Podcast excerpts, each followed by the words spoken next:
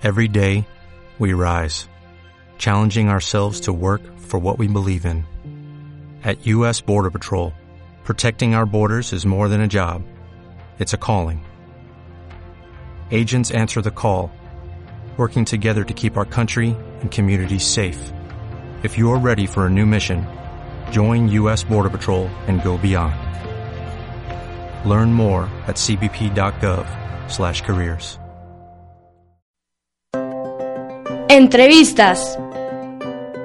Reflexiones. Temas de actualidad. La palabra nueva para el joven de hoy. Santos 4.0. Buena música. Solo aquí en Reconexión Claret, enlazando tu fe. Reconexión Claret. Enlazando tu fe. Desde tu vida Dios nos señala nuestra tarea, nuestra misión. Vamos siguiendo tus huellas, gritando al mundo Dios es amor.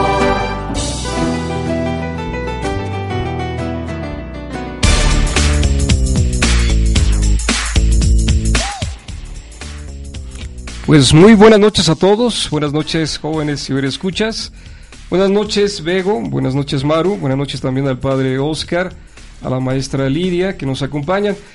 Nos encontramos ya en la décima entrega de nuestro programa Reconexión Claret, que lleva como título Proyecto Ángeles de la Calle, Niños y Jóvenes en Vulnerabilidad. Un tema relacionado al de, la- de los programas anteriores, los jóvenes y las adicciones.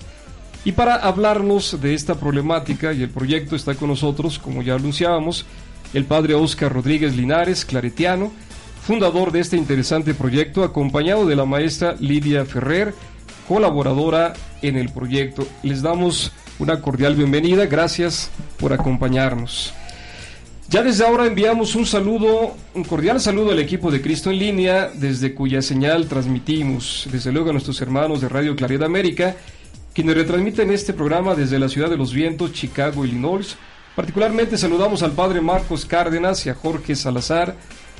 Y seguimos también enviando saludos a nuestros hermanos ciberescuchas de las comunidades cercanas a esta cabina, tanto a los de San Antonio María Claret como de la parroquia del Purísimo Corazón de María, que nos han venido escuchando y que ahora se hacen más presentes a través de su participación en el curso de locución para adolescentes, La Voz Misionera.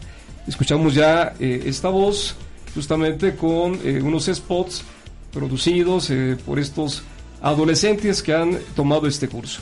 Bueno, pues ya, sin más preámbulos, comenzamos.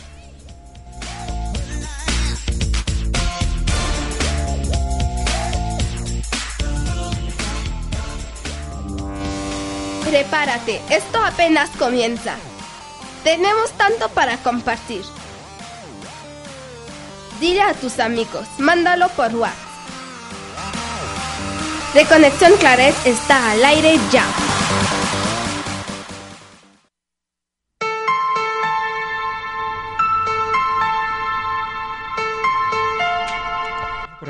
Muy bien, pues como ya lo hemos anunciado, el tema del día de hoy es Proyecto Ángeles de la Calle, Niños y Jóvenes en Vulnerabilidad.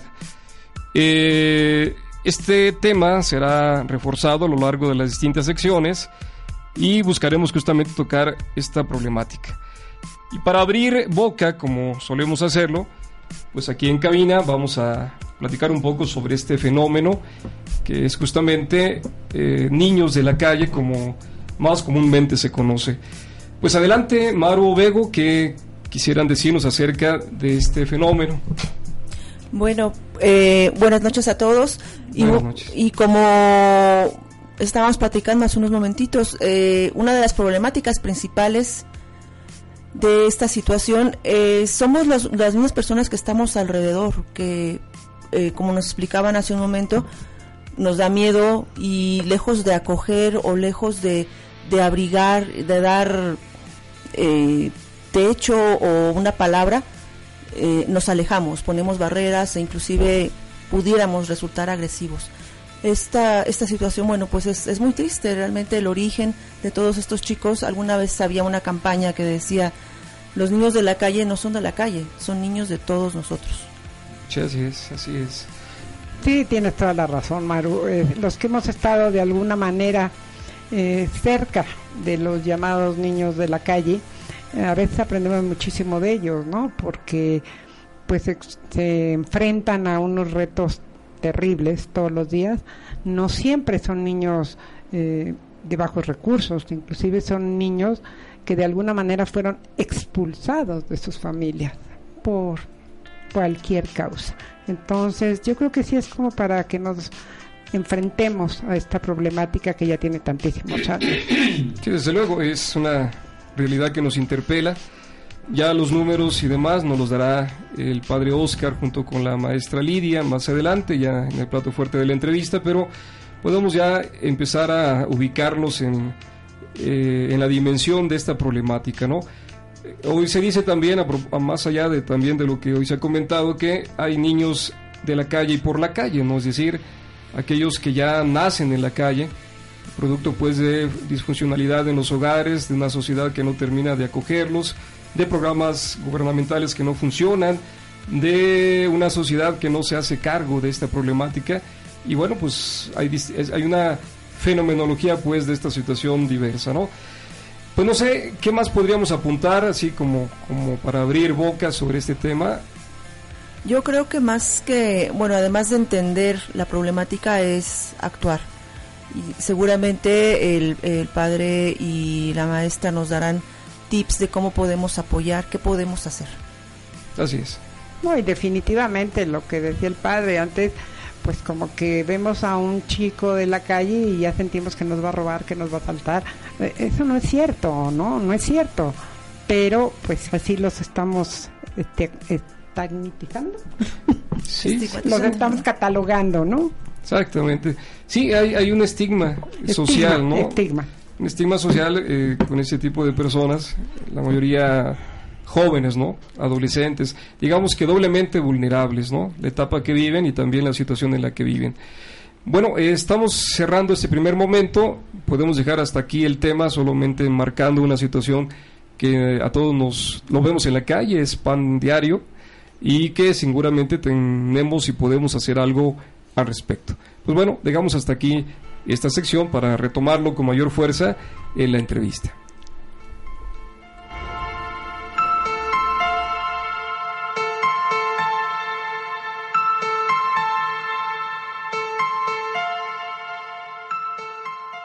gusta el programa? ¿Qué opinas del tema de hoy?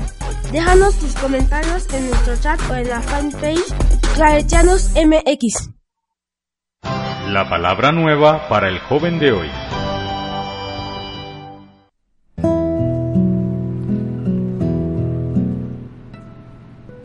Pues bien, damos paso a la sección que nos lleva a poner nuestros oídos y nuestros ojos en la palabra que es luz para nuestro caminar.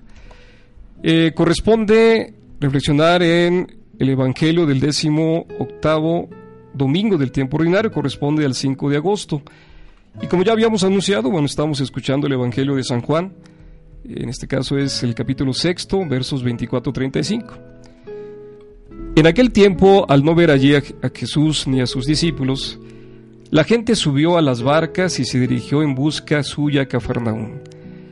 Al llegar a la otra orilla del lago encontraron a Jesús y le preguntaron, Maestro, ¿cuándo has venido aquí?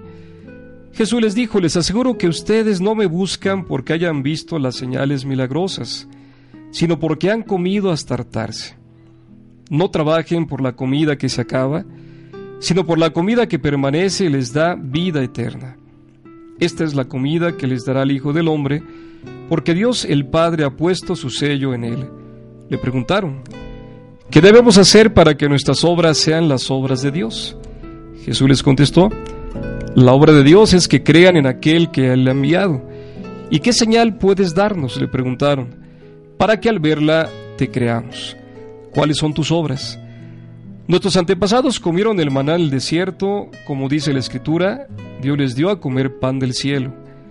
Jesús les contestó, les aseguro que no fue Moisés que les dio el pan del cielo mi Padre es quien les da el verdadero pan del cielo, porque el pan que Dios da es aquel que ha bajado del cielo y da la vida al mundo. Ellos le pidieron, Señor, danos siempre ese pan. Y Jesús les dijo, yo soy el pan que da vida, el que viene a mí nunca más tendrá hambre, y el que en mí cree nunca más tendrá sed. Pues enmarquemos el texto que escuchamos. Recordamos que la liturgia hace un paréntesis de seis domingos para que saboreemos el capítulo sexto de San Juan que contiene el discurso eucarístico. Tengamos presente que este mensaje viene después de la multiplicación de los panes. Ante este milagro se producen distintas reacciones. Aquellos que se maravillaron de la acción realizada, los que decidieron seguirlo porque así cubría sus necesidades de alimento, pero no por su palabra. En este punto es que Jesús decide poner al descubierto las intenciones de sus seguidores, sabiendo que algunos no lo seguían por las razones correctas, y viene entonces la declaración que lo identifica con el pan verdadero, el alimento que nutre de verdad. Se da una discusión de Jesús con algunos discípulos, en el cual Jesús sitúa por encima de lo hecho en el Antiguo Testamento con el maná lo que ahora Dios hace a través de él, ofrecer la comida que nutre plenamente. Aplicando el texto a la vida, chavos, muchas veces se busca la vida por caminos equivocados. Tal vez los que han hecho de la calle su casa se encuentran en este sendero. Se quiere saciar esa sed de felicidad que tiene el ser humano y esas búsquedas de saciar el hambre existencial se comienzan a dar en la juventud o en la adolescencia. No perdamos de vista que es en Jesús, en su persona, en su mensaje, en su fuerza y poder donde podemos encontrar la plenitud, la respuesta a todas nuestras búsquedas. Queridos jóvenes, llenemos entonces nuestra vida de lo que realmente nos da luz y felicidad. Hasta la próxima. Pues bien, eh, si esta palabra tiene un eco en nosotros. De hecho, eh, en, la, en, la, mañana que estábamos eh, estudiando, repasando en el curso, con, nos compartieron precisamente algunos números de este tristes de estadísticas acerca del número de suicidios que existen en jóvenes actualmente. Y, algo que concluíamos y que nos, nos apoyaba por aquí tanto Bego como, como Reinel era que quien está acompañado, en este caso de la palabra de Dios, de pues no solamente de, leer o no solamente de, como dice la palabra, de pan, sino que de esta compañía eh, están lejos de estos números. Eh, nos daban un número de 50 y que el 52% de la de las eh, personas que jóvenes, exactamente jóvenes, este, de los de las personas que se suicidan son jóvenes. Es un número muy alto. Sí, efectivamente. La fuerza espiritual nos hace reponernos de situaciones críticas, situaciones extremas. Gracias.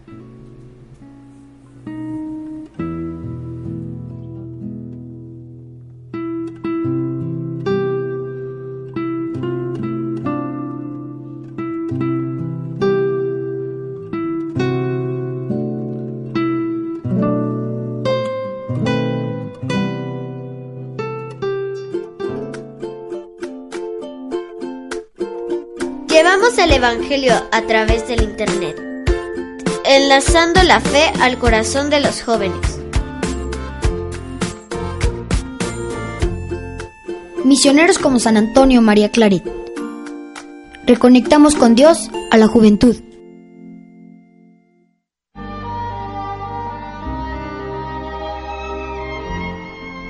Jóvenes, fe y discernimiento.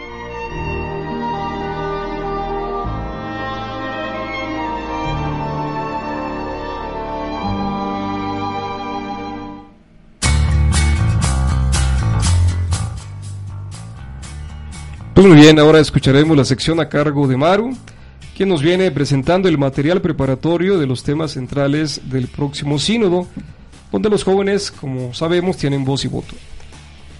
Adelante, adelante, Maru. Gracias, buenas noches. Hola de nuevo a todos. Y lo hemos platicado en repetidas ocasiones, existen las diosidencias. El día de hoy celebramos a Nuestra Señora de los Ángeles y, y, bueno, diosidentemente tenemos aquí a nuestros invitados precisamente de Ángeles de la Calle. Y pensando en ello, pues me acordé mucho de una canción que dice, hay ángeles rodeando en este lugar y vaya que es cierto. Em, eh, es, es, es algo que vivimos día a día y tomé esta frase como referencia para precisamente esta, esta ocasión.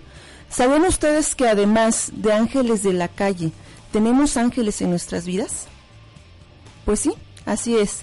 Esas pequeñas grandes personas que todos los días nos rodean, nos procuran y nos aportan un mensaje. Ángeles auténticos, ángeles de carne, los ángeles de quienes todos precisamos en nuestras vidas, ángeles que sin darnos cuenta están con nosotros y muchas veces ellos tampoco saben que son ángeles. Quiero compartirles que el fin de semana pasado eh, tuve la oportunidad de convivir con algunos de ellos. ¿Sí?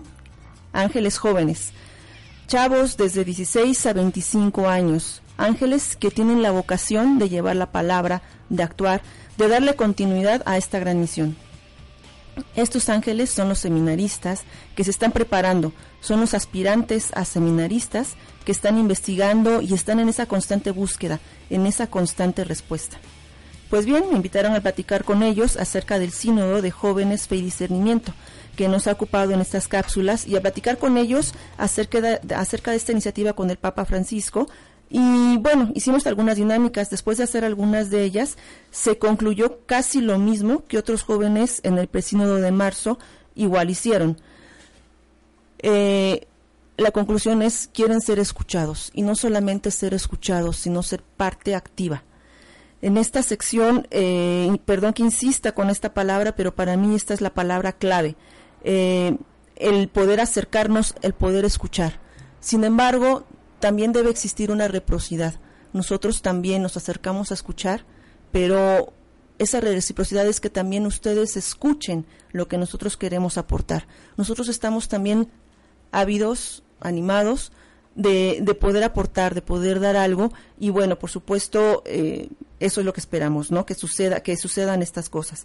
Ahora sí también, este, lo que sí, lo que ellos también eh, confirmaron es que bueno, desean acercarse, pero muchas veces el vocabulario que nosotros ocupamos para ellos se les hace muy complicado. Pues les tengo otra noticia, chavos. Nosotros también tenemos el mismo problema si ustedes. Es decir, también se nos complica a veces muchas palabras que ustedes ocupan. Entonces yo creo que hagamos un trato, ¿no? Nosotros aportamos palabras rebuscadas y ustedes también nos aportan parte de su vocabulario. De esa manera podemos llegar a un diálogo y podemos llevar, llegar pues a que realmente las cosas sucedan.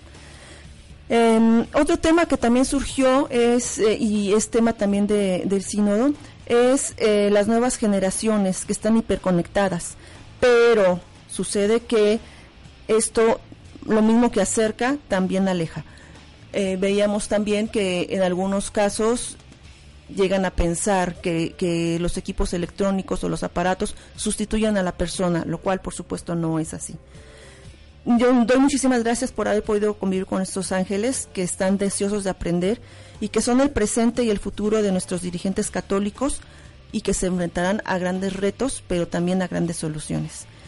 Tengo también pues la dicha de conocer a otro grupo de ángeles, ángeles deseosos de ser la voz misionera, ángeles que Dios mediante y con la preparación adecuada muy pronto ocuparán las hiperconexiones, como lo es esta transmisión de radio. Y son ángeles que llevarán la voz del Evangelio a muchas personas. Muchas felicidades a cada uno de ellos por su entusiasmo y compromiso. Ángeles de la calle, ángeles en los seminarios, ángeles en nuestros jóvenes, ángeles en el sínodo. Estamos rodeados de ángeles y muchísimas gracias. Muchas gracias, Maru, por compartirnos experiencias y estas, eh, estos intentos pues de acercar la palabra y que también la palabra tome, tome otras formas a través de, como lo has dicho, de distintos ángeles. Gracias.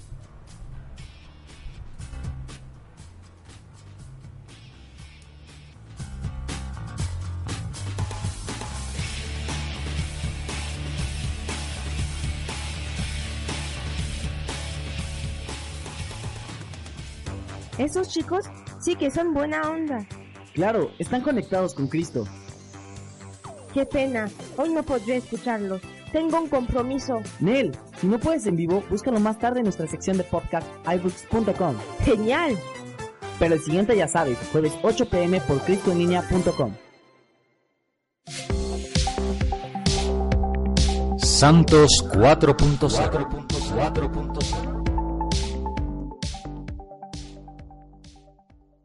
Hola, ¿qué tal? Mi nombre es Isabel Rodríguez, les envío un saludo desde Madrid y el día de hoy en esta sección Santos 4.0 quiero hablarles de un tema muy interesante que vive en la web profunda del Internet y que nosotros, aunque navegamos casi a diario en Internet, usualmente no nos enteramos de su existencia. Esto es la Deep Web y la Dark Web. La web superficial o la ClearNet son las páginas y servicios web que podemos encontrar con un navegador de uso común como Firefox, Chrome, Internet Explorer y a través de los buscadores como Google, Yahoo, Bing, etc. El acceso es de forma pública y sin ningún problema. Ahora bien, ese contenido al que accedemos tan fácilmente solo es un 10% de la web. El otro 90% se encuentra en la Deep Web a la Deep Web no se puede acceder de forma pública ni buscando en Google. Un ejemplo muy sencillo de lo que se encuentra en la Deep Web son los archivos guardados en Dropbox. Otro ejemplo son las librerías digitales, a las que se debe acceder con una clave especial, o bien páginas y servicios en los que se paga una cuota mensual y se otorga una clave para que no cualquiera pueda acceder a ellos. Esto es muy bueno en cuanto a protección, por ejemplo, Imagínense que cualquier persona pudiera acceder a mis archivos de Dropbox solo buscando mi nombre en Google o el nombre del archivo. Sería terrible. El que las cosas se encuentren en la Deep Web también ayuda a disminuir la piratería y a proteger los libros y la música digital. La Dark Web es un 0,1% de la Deep Web y son direcciones que han sido escondidas intencionalmente de los motores de búsqueda se encuentran encriptadas y con direcciones IP ocultas. Solo se puede acceder a la Dark Web con un navegador especial. La Dark Web está compuesta de Dark Nets o redes oscuras, a las cuales solo se puede acceder con un programa o navegador especial. Por ejemplo, el más famoso es TOR, Tor de Onion Router, y funciona como si fuera una cebolla, y se va accediendo por capas de profundidad. Incluso ya se están creando algunos buscadores especiales para poder navegar en estas redes ocultas, sin tener que saber o escribir exactamente la dirección IP que se busca.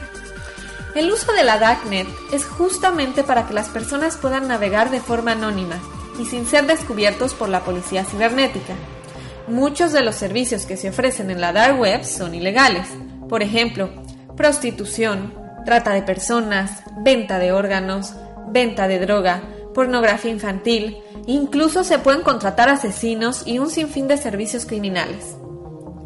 Justamente es importante que estos servicios sean anónimos, tanto para que el que los ofrece no peligre de ser encontrado por la policía, como el que los solicita no se mete en problemas. No todo en la dark web es ilegal. Por ejemplo, gracias a ella, varias personas en países que tienen altas prohibiciones de navegación en Internet, por ejemplo China, pueden hacer uso de la web sin ser descubiertos ni tener consecuencias penales.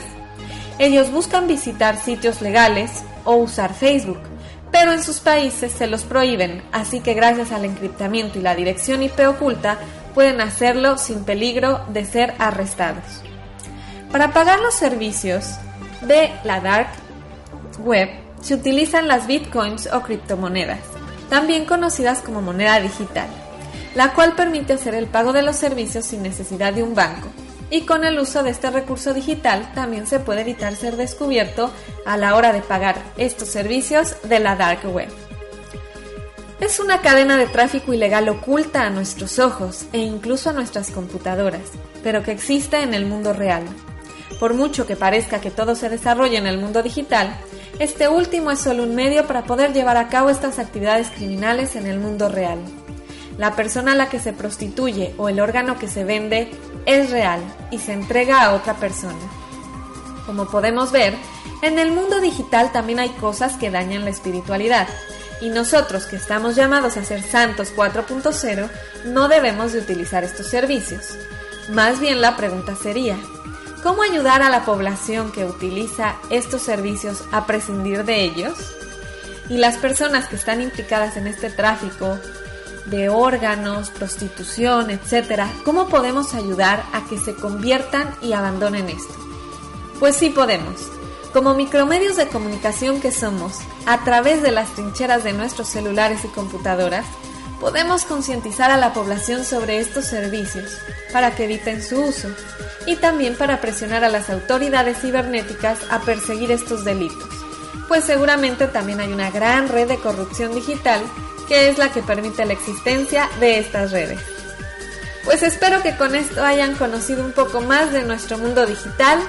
Los invito a buscar día a día a construirse como Santos 4.0 y nos escuchamos el próximo programa.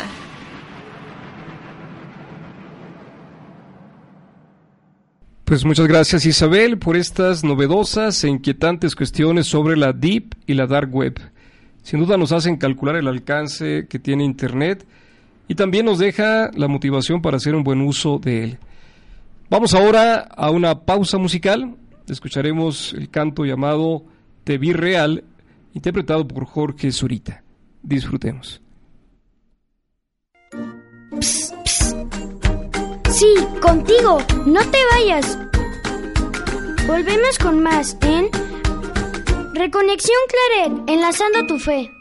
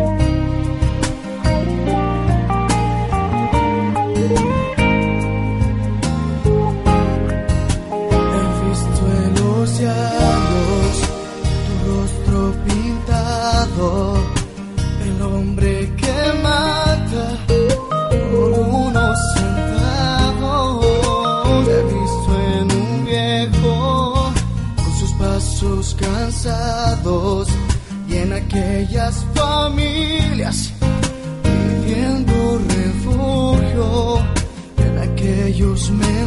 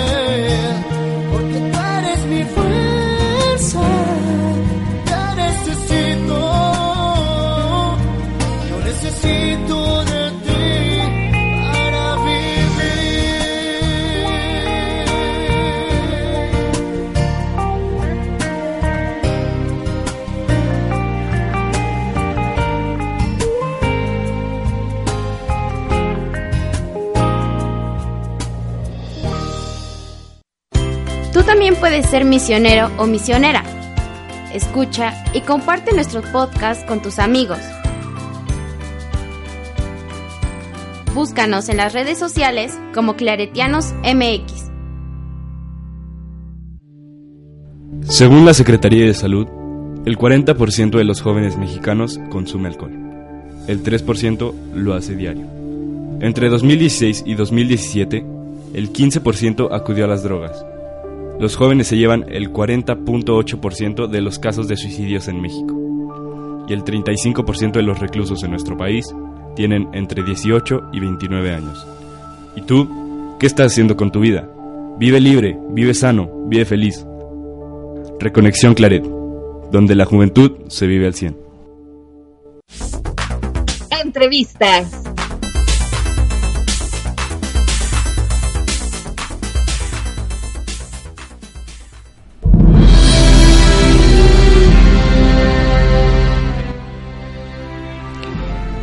Pues hemos llegado al plato fuerte de este programa. Como ya comentábamos al inicio, tenemos hoy como invitado al padre Oscar Rodríguez Linares, claretiano, y a la maestra Lilia Ferrer. El tema, bueno, es hablar de, de un proyecto muy interesante que es Ángeles de la Calle para una vida digna. Eh, el padre Oscar eh, presta su servicio actualmente en el templo de San Hipólito, justamente de ahí parte la idea de este proyecto. Buenas noches, Padre Oscar. Buenas noches, Maestra Lilia. Muy buenas noches, a todos ustedes. Bienvenidos. Amable auditorio. Muy bien, bienvenidos y gracias por aceptar pues la invitación. Pues vamos a entrar a, las, a esta entrevista. eh, empezamos entonces pues abriendo boca, entendiendo que el trabajo de Ángeles de la Calle está enfocado para asistir a niños y jóvenes que viven esta vulnerabilidad que da la calle. ¿Podrían hablarnos de las dimensiones de este fenómeno social en la Ciudad de México? Bueno, desde mi experiencia eh, está el fenómeno no menor de la gran cantidad de jóvenes en situación de calle que tenemos tan solo en la delegación Cuauhtémoc. Es alarmante el número de jóvenes de todas las edades, desde pequeñitos que nacen ahí entre ellos como parejas y luego pues eh, y, y luego otras edades, desde recién nacidos hasta 50, 60 años, este, distribuidos allí en la delegación Cuauhtémoc, en tres colonias estamos trabajando, que es la colonia eh, Guerrero, primeramente, ahí también hay mucho, en la colonia Guerrero, muchos jóvenes de calle, después en la colonia Buenavista, que nos queda también muy cerca, y, nos hemos enfocado también por una tercera colonia, que es la colonia mm, tabacalera. Tabacalera. Sí, entonces, pues nosotros nos sentimos a veces pues rebasados con esa situación, sobre todo porque tenemos poco personal al atenderlos y, y una de las primeras acciones después de esa impresionante cantidad de jóvenes que vemos en, en que vemos en la calle, pues nos abocamos a, a platicar con ellos, a entrar en comunicación con ellos, cosa que no nos costó mucho eh, hacerlo. Y para hacerlo pues tenemos que mm, hacer un esfuerzo por estar contentos ahí con ellos, ¿verdad? Esa es una de las cosas que conseguimos en ese visiteo porque primeramente comenzó, comenzamos como visiteo y actualmente ya no solamente es el visiteo, sino son los talleres que estamos dando. Y luego agregamos también un una tercera dimensión que se ha convertido ahora en una escuela primaria, secundaria, ahí en el salón. Padre Oscar, te voy a interrumpir tantito. Quisiéramos antes entender un poco mejor el fenómeno. Empezamos nosotros abriendo el programa con comentarios, pero sin tener los datos que ustedes manejan, ¿no? Eh, entonces, antes ya de hablarnos más concretamente de lo que ustedes hacen, eh, ¿qué factores han descubierto que intervienen en esta problemática? O sea, es, un, es una problemática multicausal, ¿no? Es compleja. Sí. ¿Qué factores están por ahí eh, vinculados a este fenómeno que vemos todos los días en la calle? Quisiera respondernos y después entramos ya a lo que concretamente hace esta asociación, eh, cómo intervienen, cómo asisten, pero vamos a tratar de hablar un poco más sobre el fenómeno, ¿no? ¿Les parece? Ok, bueno, pues lo que nosotros hemos detectado en las plazas que visitamos visitamos 13 plazas. En esas plazas hemos detectado que este que el fenómeno que se da, que el de los chicos en situación de calle es porque la mayoría de ellos viene de familias disfuncionales, que desgraciadamente en, en, la actualidad la mayoría son familias disfuncionales. Pero aquí con ellos, por ejemplo, vienen abusados sexualmente por sus padres, vienen de madres solteras que este que trabajan igual de sexoservidoras vienen también de personas de que pues abusan de ellos los abuelitos son temas muy difíciles y muy duros de hablar porque todos llegan porque son golpeados o porque los papás estuvieron en la cárcel y los chicos fueron abandonados todos llegan por ciertos motivos, pero al final de cuentas todos llegan a la calle. Entonces, realmente el factor principal es la familia. La familia, ¿qué es la familia? Cuando se rompe el núcleo familiar, el niño pues cae a la calle. O cuando ya son adolescentes, hay en la etapa de adolescencia pues como todos sabemos, es la etapa más dura y más difícil para, para salir adelante. Entonces lo que pasa con estos chicos es de que lo primero que recurren es a las drogas. En este caso tienen lo, lo, más fácil para ellos es la mona, que es el tiner, y el, el, el activo. El activo inhalante. Entonces, este, pues es lo más barato para ellos, porque una mona que les puede costar cinco pesos, a lo mucho, por muy cara, cinco pesos. Entonces, desde ahí empieza el problema y desgraciadamente la falta de atención de los padres hacia los niños. Y muchas veces dicen, es que lo mando a la escuela, sí, pero no están pendientes de los hijos, realmente de todo lo que, pues de todo lo que conlleva para estar, para estar pendiente de un adolescente. Entonces ese es el fenómeno que se da en los adolescentes.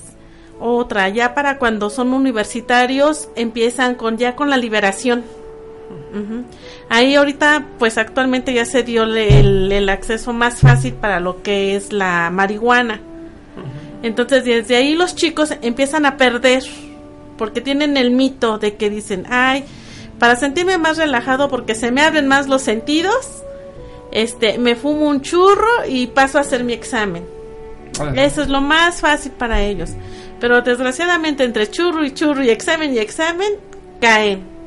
Caen. Cuando se dan cuenta ya están en la calle, se olvidaron de la universidad y están en la calle. Y, me ha tocado verlo, realmente, desgraciadamente me ha tocado verlo. Chicos universitarios que están a, a punto de terminar la carrera y están en situación de calle niños que es un gran, bueno, a nosotros nos ha costado esa labor de, de, ganarnos su confianza para que nos puedan contar realmente cuál es el motivo por el que están en la calle y más cuando han sido violentados, vulnerados en sus derechos. Entre más pequeños, pues más grande es el problema. Sí. sí, desde luego es una situación compleja y además gradual, ¿no? Va como una espiral creciendo es aquí donde entra eh, este proyecto, ¿no? Hoy ya es una realidad. Eh, Ángeles de la Calle, como el nombre lo dice, pues asiste a niños, adolescentes y jóvenes que están en la calle. Platícanos, por favor, si quieres, padre Oscar, cómo surge este proyecto. ¿Cuál es el contexto para que este proyecto empiece a caminar? ¿Nos quieres hablar sobre esto? Sí, eh, el proyecto este, comenzó pues como toda cuestión pequeña, como valga la comparación, la, una semilla de mostaza, ¿no? Que es la más pequeña, pero después pues ya, perdón, este, después entra uno en confianza con ellos y, y ellos pues van sintiéndose ya muy animados, ¿verdad? Eh, iniciamos esta, esta, este trabajo eh, pues en julio del 2010. Hace ya ocho años. Hace ocho años y empezamos Jesús García, que ustedes lo conocen, el Padre Jesús García, y un servidor. Pero el Padre Jesús lamentablemente lo cambiaron y, y pues me quedé yo solo, solito. Bueno, pues yo no me intimidé, sino empecé a ir a esos lugares. A veces eh, me decían, ¿y usted a qué viene? Pero ya tenía que presentarme entonces. Ah, pues vengo de la parroquia de San Hipólito y San Juditas. Ah, y dice, pero, pero ya también algunas expresiones. ¿Y trae algo? O sea, ya esperaban que yo trajera. No, nada más les vine a visitar. Pues entonces me negaron ahí la siguiente plática dice no si no trae nada no le no lo recibimos de esas cosas que no me hicieron desanimar no esperaba un poquito más de, de, eso. Entonces mm, pero bueno así fuimos así seguimos trabajando primero naturalmente ahí en el foro digo allí por el micrófono del templo eh, fui eh, diciendo que estábamos, habíamos empezado a hacer ese trabajo de acompañamiento con jóvenes de calle y las gentes se animaron, entraron, pero pues una cosa es entrar y otra cosa es que les guste. Yo creo que ya cuando viene duro el trabajo, pues han, han, ya a lo largo de ocho años, pues han salí, entrado y salido. ¿Cuántos hay ahora colaborando en el proyecto? ¿Cuántos, ¿Cuántas personas son? Actualmente somos seis. Seis. miembros, incluyéndome yo. Y antes estábamos como 12, ¿verdad? 12, 15, 18. Pero por muy diversas razones, pues han salido. Sí, ya nos platicabas hace rato, padre, eh, qué labor hacía, ¿no? Eh, y esto de, de visitaros en el lugar, en la calle, ¿no? Yo, yo, quisiera, además de que, que, hoy eh, nos explicaras un poco más exactamente cómo lo hacen, pero también al mismo tiempo que pudieran respondernos la pregunta, ¿no? Hemos tenido aquí de visita a los representantes de Casa Nieve, también Hogares Claret, con una intervención terapéutica en un lugar, en una institución. Aquí podríamos decir que su intervención es en situs, ¿no? En el sitio, en la calle, donde están. Eh, háblenos un poco de esto, ¿no? O sea, cuál es la ventaja, cuál es la desventaja de, esta, esta asistencia que brinda, ¿no? Bueno, aquí nosotros, este, pues carecemos de un lugar, no tenemos una casa como tal, pero nos enfocamos con ellos a trabajar más en sus habilidades y en sus competencias, porque como son poblaciones diversas, pues y como no contamos con ese recurso de una casa, nos enfocamos más en la parte de la educación, que son sus propias necesidades de ellos.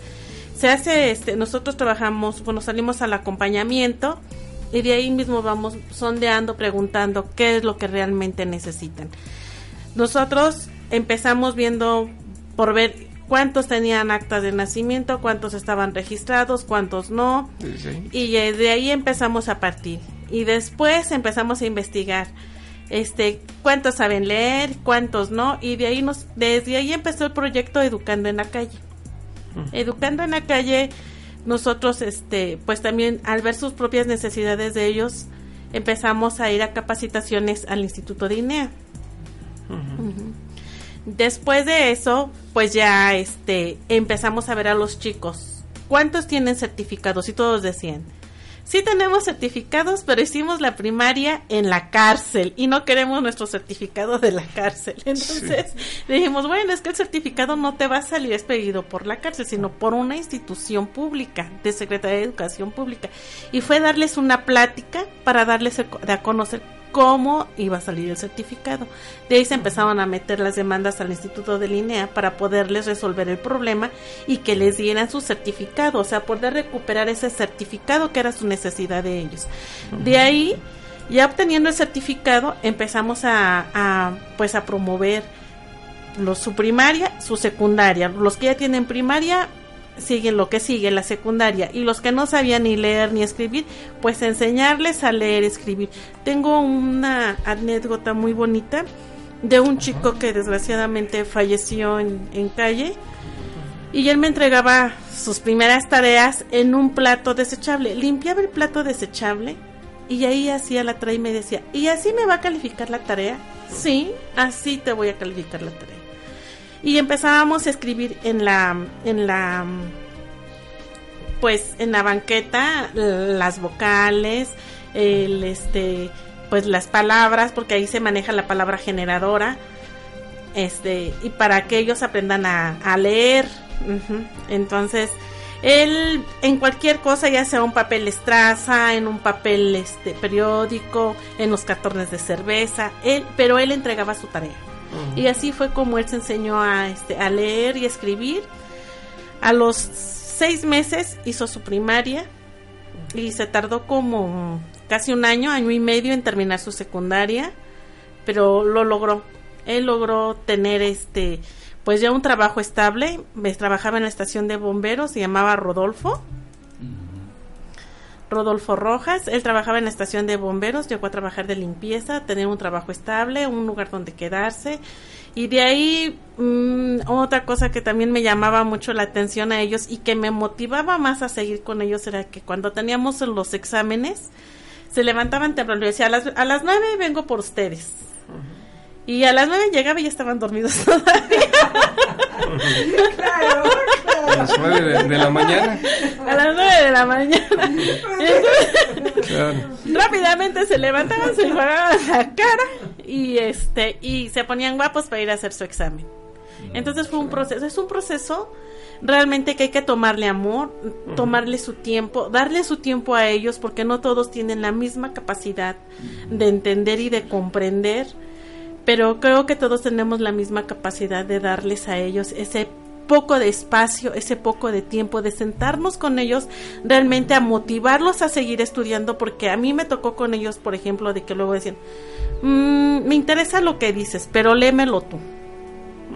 Entonces yo aquí lo que hacía era leer un pedacito y después les pasaba a ellos el libro para que ellos continuaran la lectura. Ya, pero primero les enamoraba en ese proceso, ¿no? de, que leyeran.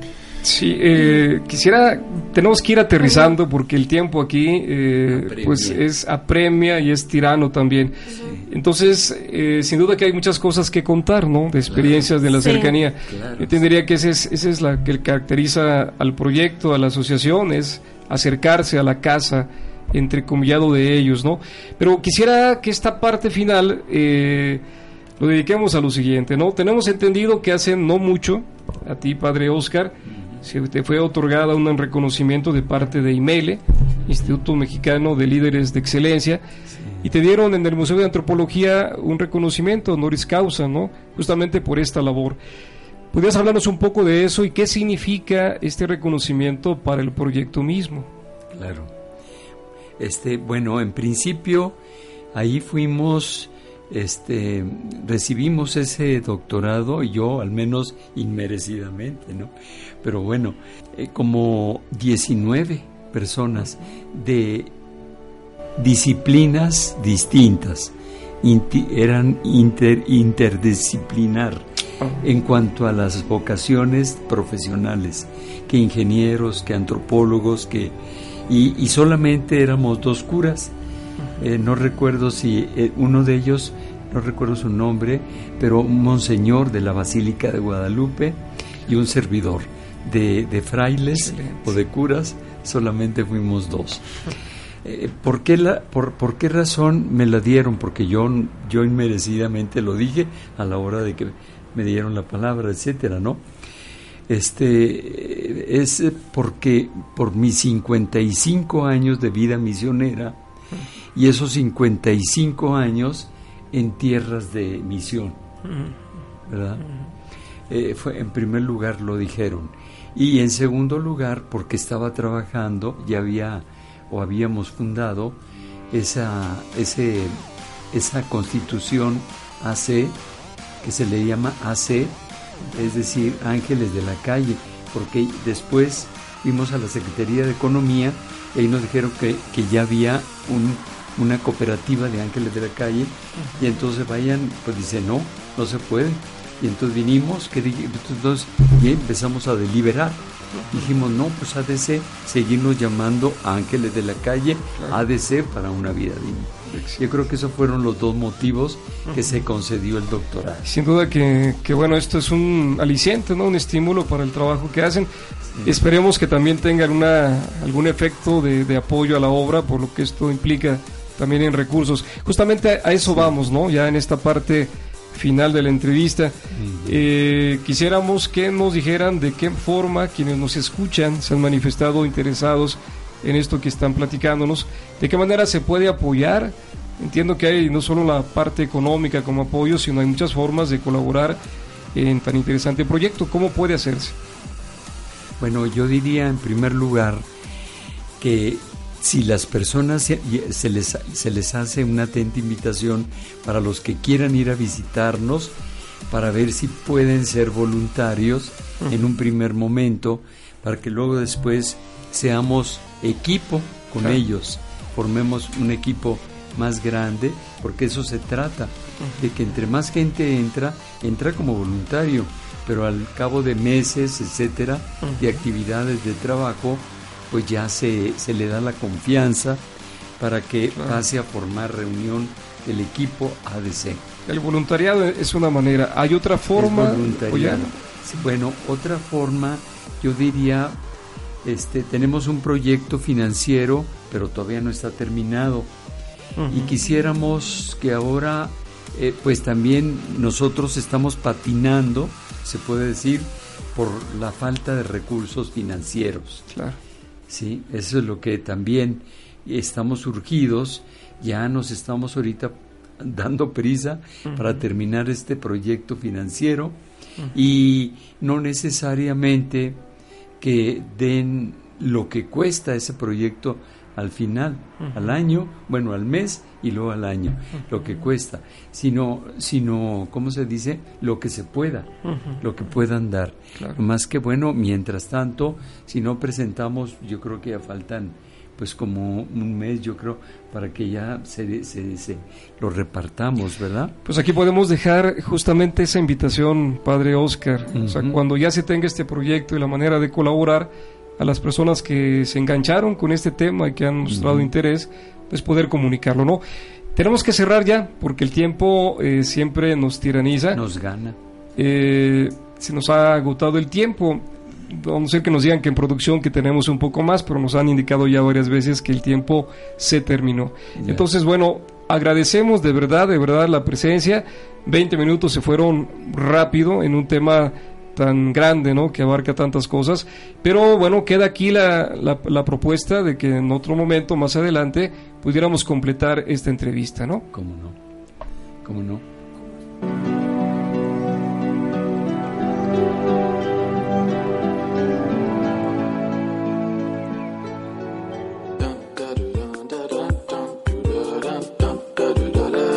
Bien, sé parte de esta familia claretiana Enlaza tu corazón con Jesús y con María.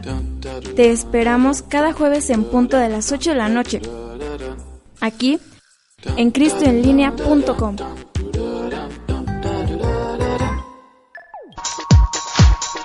Millennials en acción.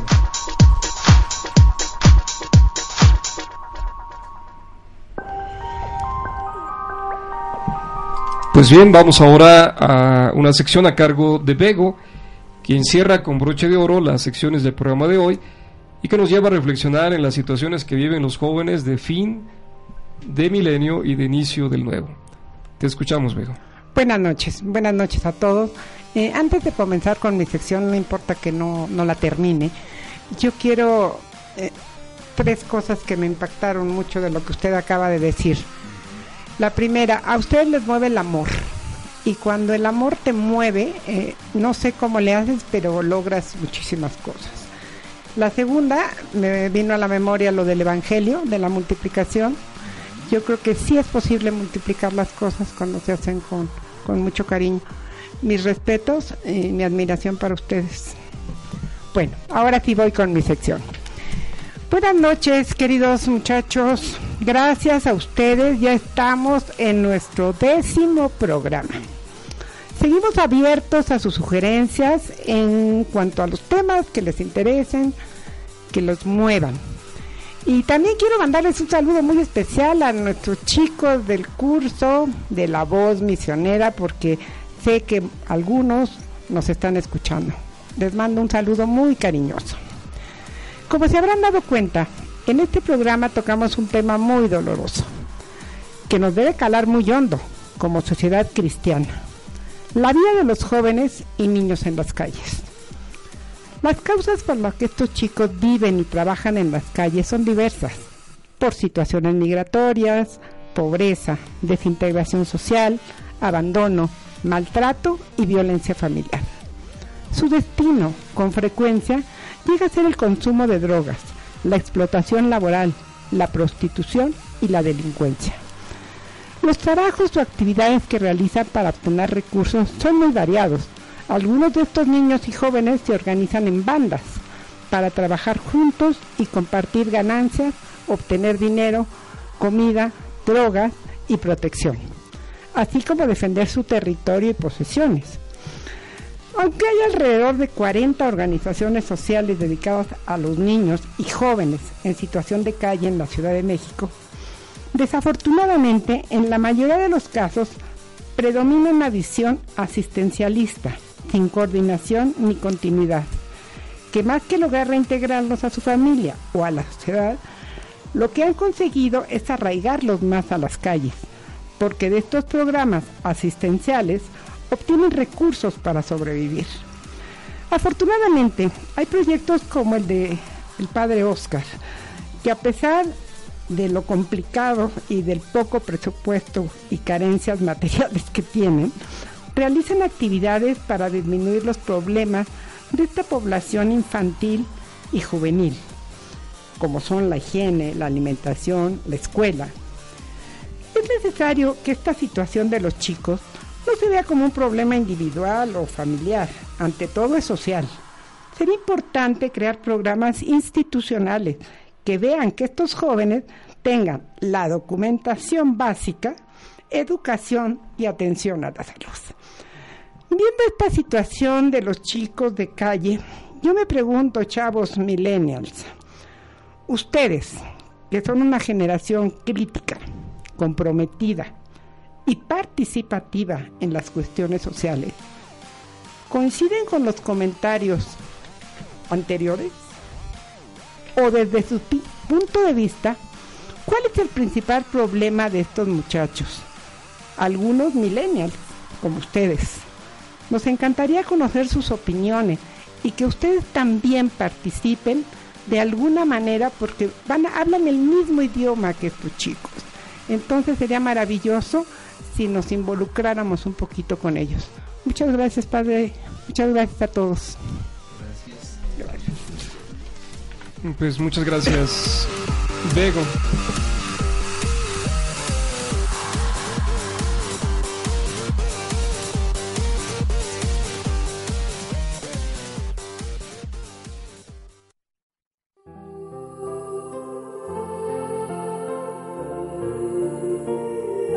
Escúchanos. Cristo quiere hablarte a través de esta estación. Conéctate con Él. Escúchalo.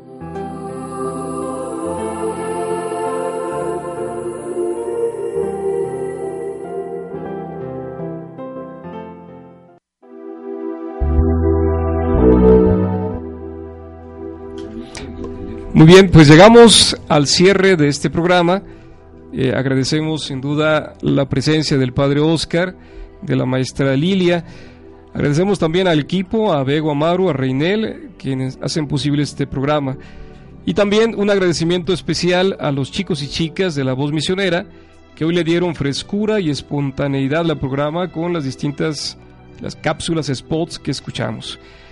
Nos despedimos, pero no lo hacemos antes sin eh, invitar a que nos sigan en nuestras redes sociales, Claretianos MX, a que nos dejen comentarios y sugerencias, que nos sugieran también pues temas que podemos abordar y invitarlos a colaborar en el proyecto Ángeles de la Calle, esta iniciativa de vanguardia pastoral.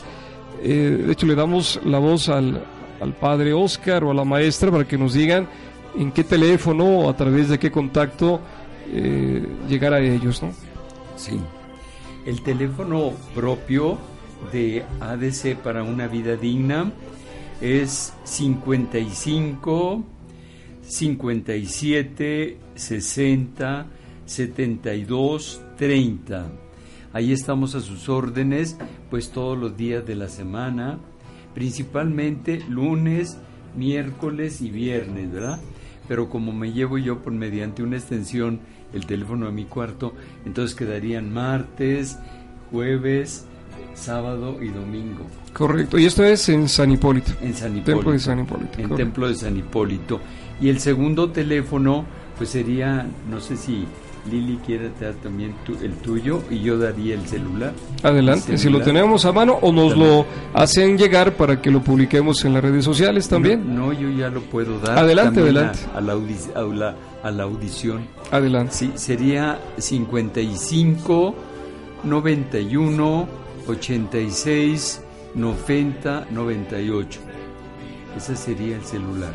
Correcto. De acuerdo. Muy bien, pues... Eh... Si quiero dar también el de la maestra por la escuela. Bueno, el número de mi teléfono es 55 15 96 73 44. Pueden enviar también este correo a voluntariado 2017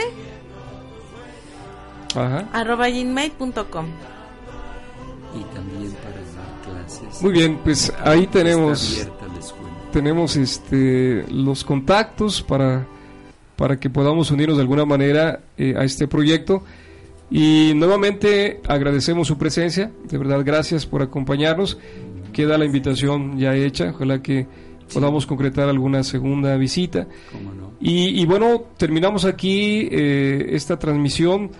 Seguimos agradeciendo también a aquellas personas que se han hecho presentes a lo largo del programa en las redes sociales.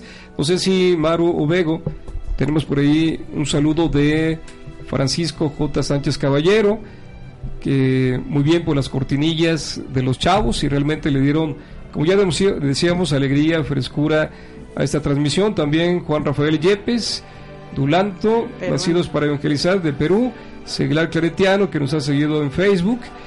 Y bueno, ahora a través del canal de YouTube y no sé si tengamos algunos otros saludos por ahí. Eh, sí, Nanger Af, así, así es eh, el nombre que tenemos.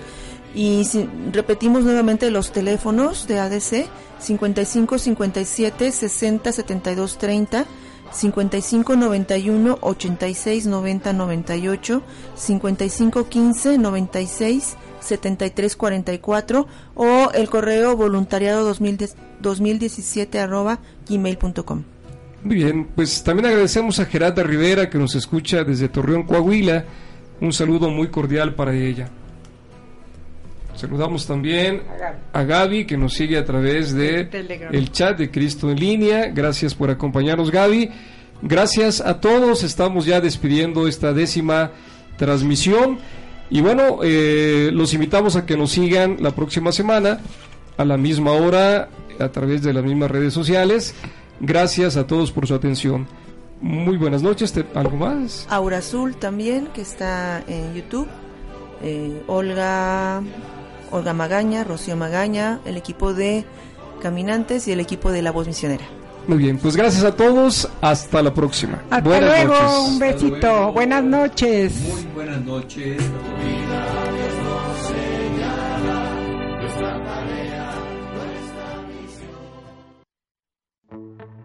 Este es un clic para compartir ideas, emociones y buena vibra. La mejor música católica. Invitados super wow.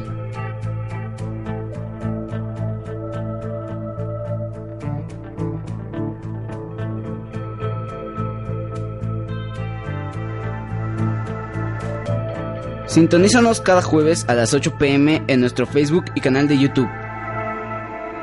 Búscanos como Claretianos MX.